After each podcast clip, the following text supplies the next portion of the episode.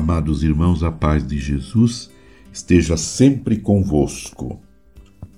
Tempo quaresmal, tempo de rezar, de jejuar, de partilhar, tempo de nos reconciliar com Deus e com os irmãos, tempo de viver numa profunda intimidade e amizade com Deus. Estamos vivenciando este ano vocacional.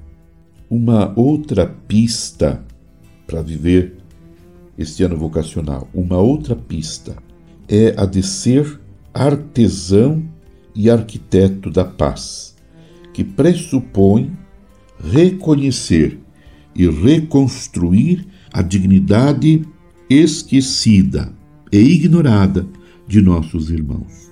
O caminho para a paz não implica homogeneizar a sociedade, mas permite-nos trabalhar juntos e promover a cultura do encontro.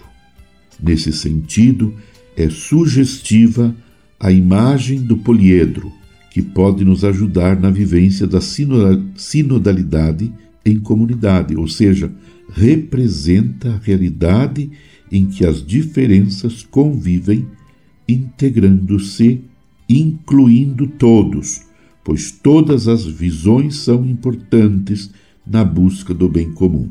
Nessa cultura, supõe-se o hábito de reconhecer que todos têm o direito de serem eles próprios, de serem diferentes e de cultivar a amabilidade. Outra pista ainda é assumirmos nossa missão como cristão e cristã, cultivando nossas, re, nossas corresponsabilidades e atitudes de pertença. É importante considerar que a sinodalidade não consiste somente em quem tem direito de participar dos processos e das tomadas de decisões, mas em como se constroem esses processos, em como se integram no processo de discernimento e das decisões os contextos socioculturais diferentes, presentes nas realidades nas quais atuamos e em como se mantém a unidade na diversidade.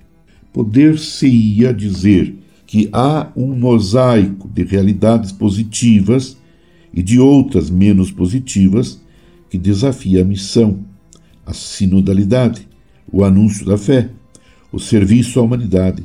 Essas realidades estão diante da Igreja, mas também estão dentro dela.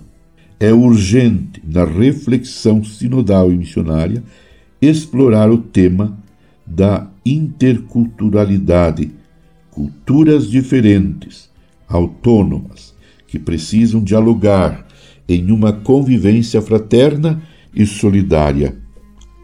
Diante de conflitos inevitáveis, é preciso saber tomar posições decididas e coerentes com o nosso seguimento de Jesus e não fazer de conta que os problemas não existem. Meu amado irmão, minha amada irmã, permaneçamos unidos com Maria, a mãe de Jesus. Vivamos este tempo quaresmal de forma profunda e coerente, rezando, jejuando e partilhando. Abençoe-vos Deus Todo-Poderoso, Pai e Filho e Espírito Santo. Amém. Você ouviu Palavra de Fé com Dom Celso Antônio Marchiori.